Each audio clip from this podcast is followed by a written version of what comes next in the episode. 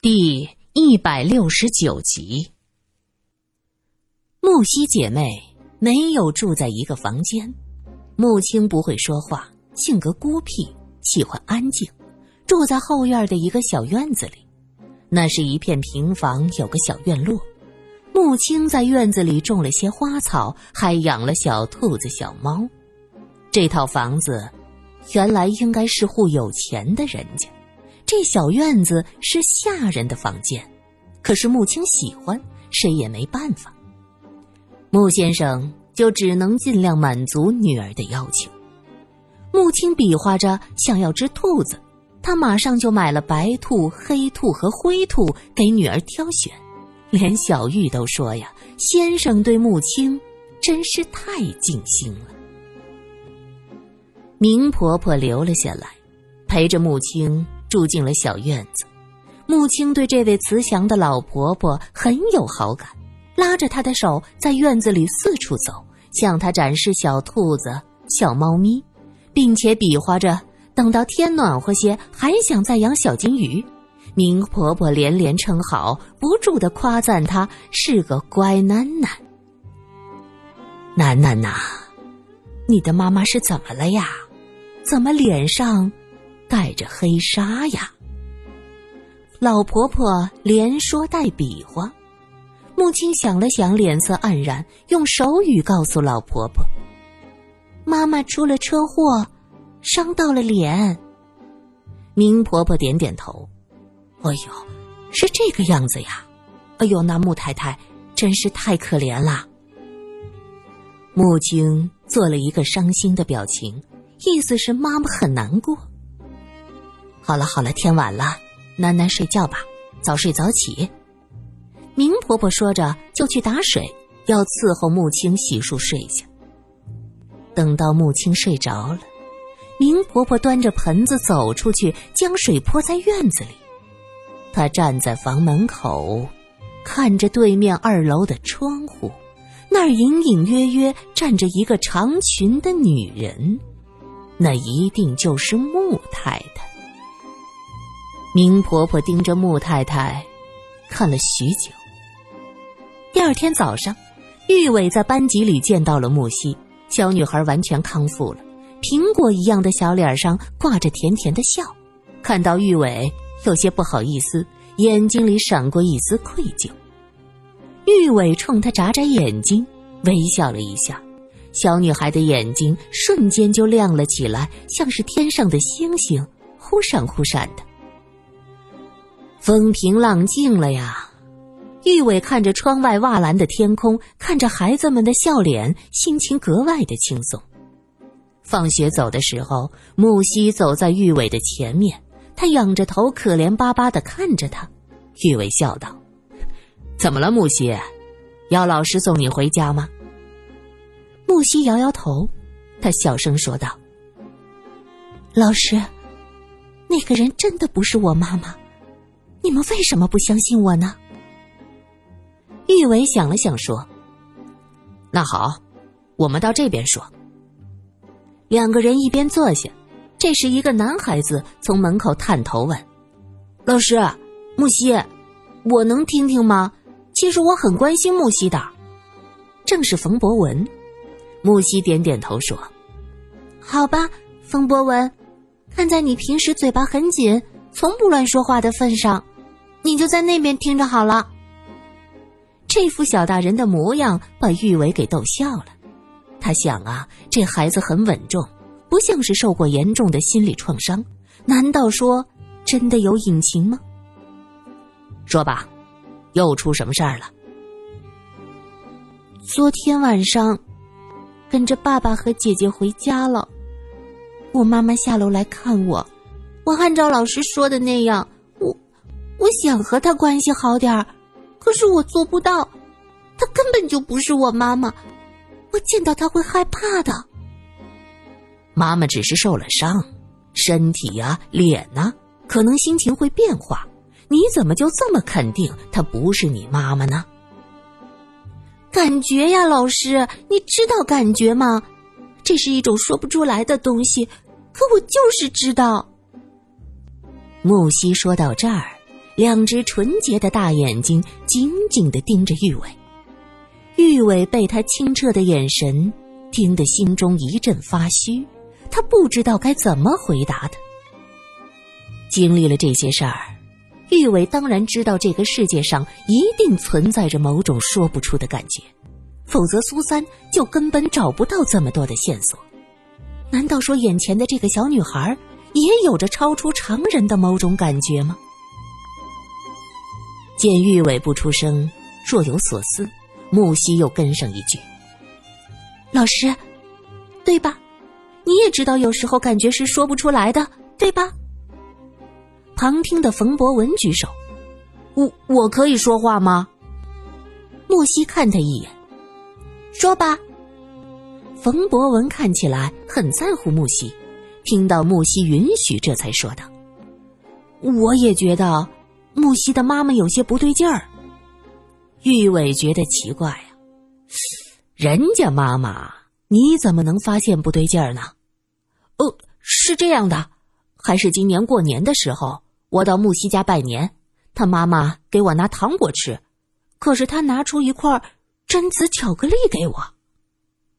木西听到这儿，眼睛瞪得大大的，看向冯博文：“耶，这件事情你怎么没有告诉我呀？”我。怕你知道了会有什么想法，就一直瞒着没说。我当时以为你妈妈可能一时看错，当成别的巧克力了。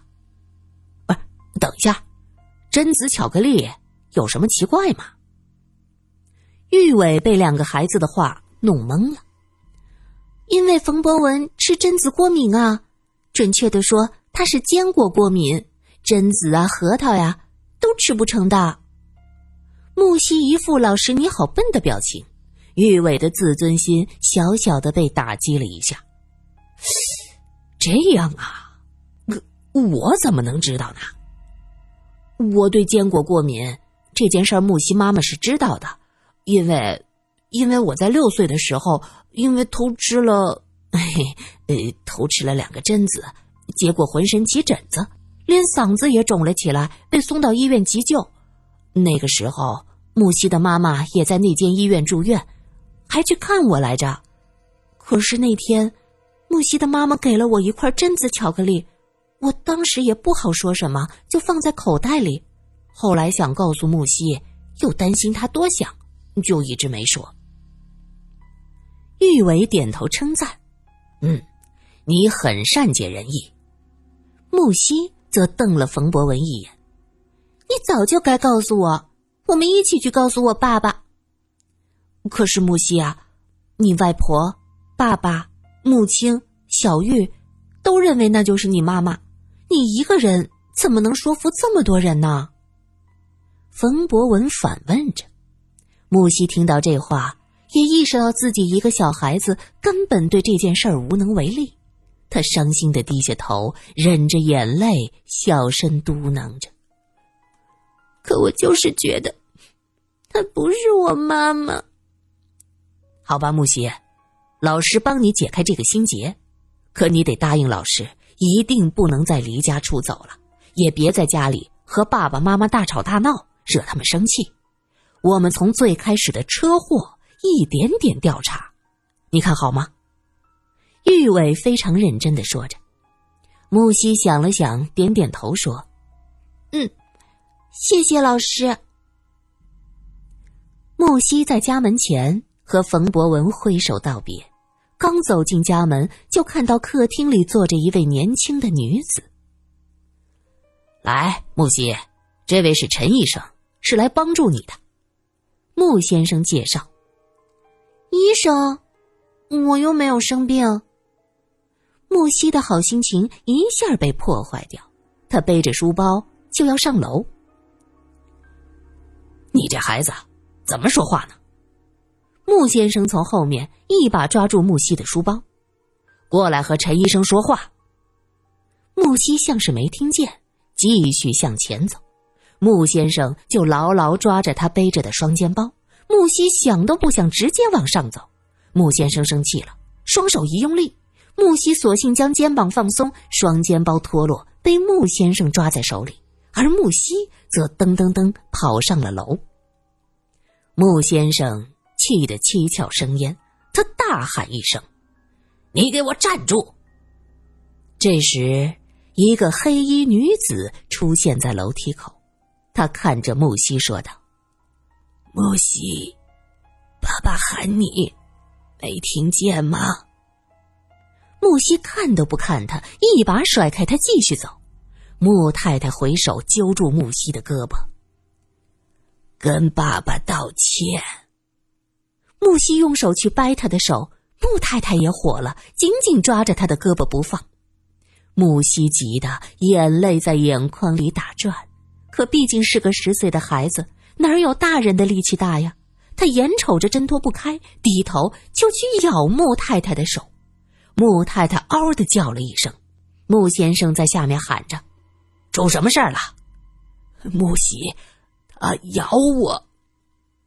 穆太太松开手，木西嗖的一声从他胳膊下钻过去，直奔自己的房间，砰的一声将门关上又锁上。哎呀，我这孩子！穆先生跑上楼梯，抓着穆太太的手。只见雪白的手背上一个半月形的牙印隐隐的渗出血。这时，陈医生走上来，他关切的说道：“哎呀，有没有酒精呐？这个需要消毒耶。”没关系。穆太太不想让丈夫担心，将手藏在身后。穆先生急忙拉着穆太太下来，又跑去找酒精棉。陈医生虽然是精神科的医生。可是也学过临床医学，用酒精棉给伤口消毒。陈医生是穆先生的一个朋友介绍过来的，为人很有眼色。见情况不对，帮穆太太收拾完就早早告辞了。穆先生这才想起木西咬了穆太太的事儿，他直接冲上二楼去敲木西的房间。那房门上了锁，穆先生一边敲一边气恼的叫着。木西，你出来！你的胆子越来越大，竟然敢咬你妈妈！穆太太安静的坐在客厅里，她盯着自己手上半月形的牙印看着。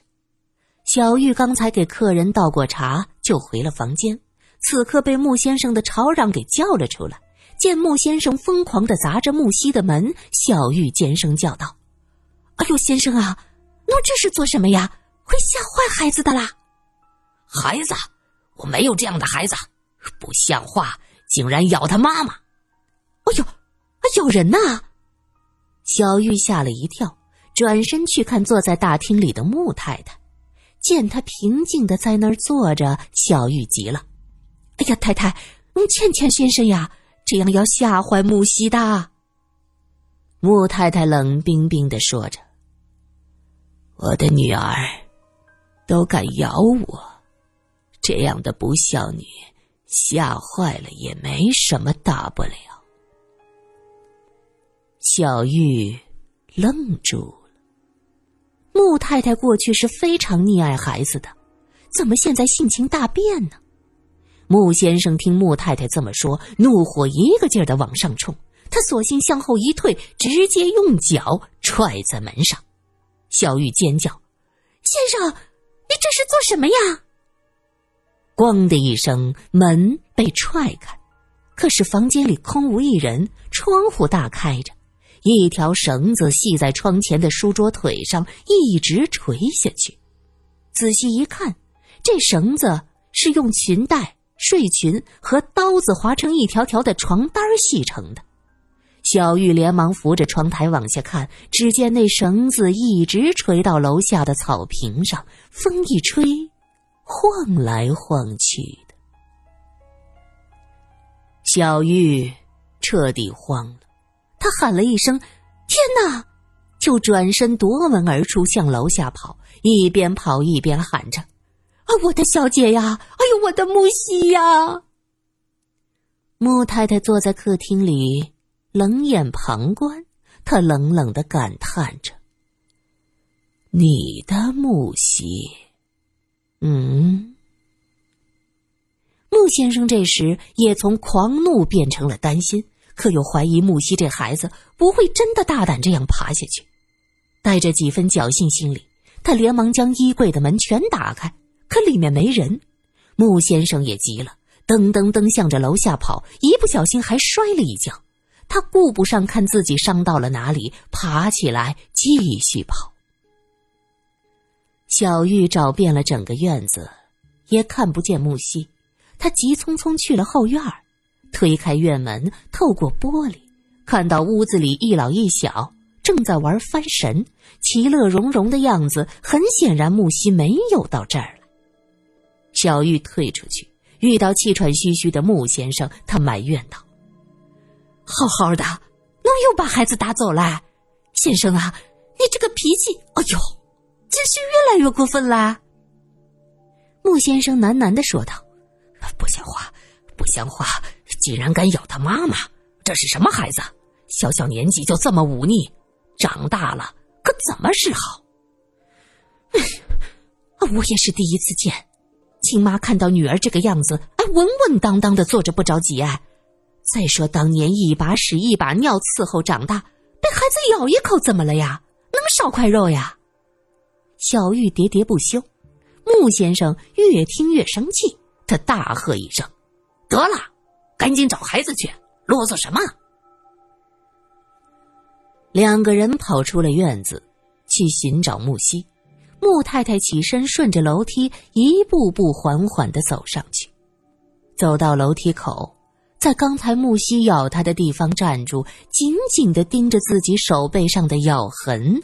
穆太太冷笑一声：“哼，一把屎一把尿的伺候，可不是吗？换来的都是些什么？都是白眼狼，狼肉。”是贴不到羊身上。面纱上有一处有一些湿湿的痕迹，穆太太按了按自己的眼睛，黑裙一闪，回到了走廊尽头自己的房间。苏三吃过晚饭，准备早早睡觉，刚洗漱躺在床上，就听到传来急促的敲门声，苏三吓了一跳。心想：“天哪，不会又发生什么案子了吧？”苏三披上床边椅子上放着的棉睡衣，走到门前问道：“是谁呀？”一个小孩子的声音传过来，还带着浓浓的鼻腔：“姐姐，是我，我是木西。”这么晚了，木西怎么来了？苏三急忙打开门。木西满脸泪痕的说道：“ 姐姐，我是坐黄包车来的。”原来木西这次吸取了教训，从楼上爬下来时拿走了自己全部的存款。苏三听到这儿，不由得一阵后怕呀！你这孩子，拿着钱跑出来，还对车夫说你有钱。万幸那个车夫是个好人，这要是起了歹心，你多危险呐！再危险，也比在那个家里安全。木西气呼呼的说着：“怎么了？又发生什么事儿了？”苏三拉着小女孩的胳膊问。木西：“哎呦一声，疼！胳膊怎么会疼呢？”苏三急忙帮木西脱下大衣，挽起袖子一看，胳膊上是青紫一片，很明显是手印。这是你爸爸打的？苏三试探着问，木西摇了摇头，眼泪在眼圈里打着转。是我妈妈，她抓着我的胳膊不放，我一生气就咬了她一口，我不担心再挨打，就用绳子从二楼跑了。我的天哪，你的胆子真的大的没边了！这稍微有点偏差，摔着可怎么办呢？不会的。绳子的每个结我打的都很认真，不会摔到的。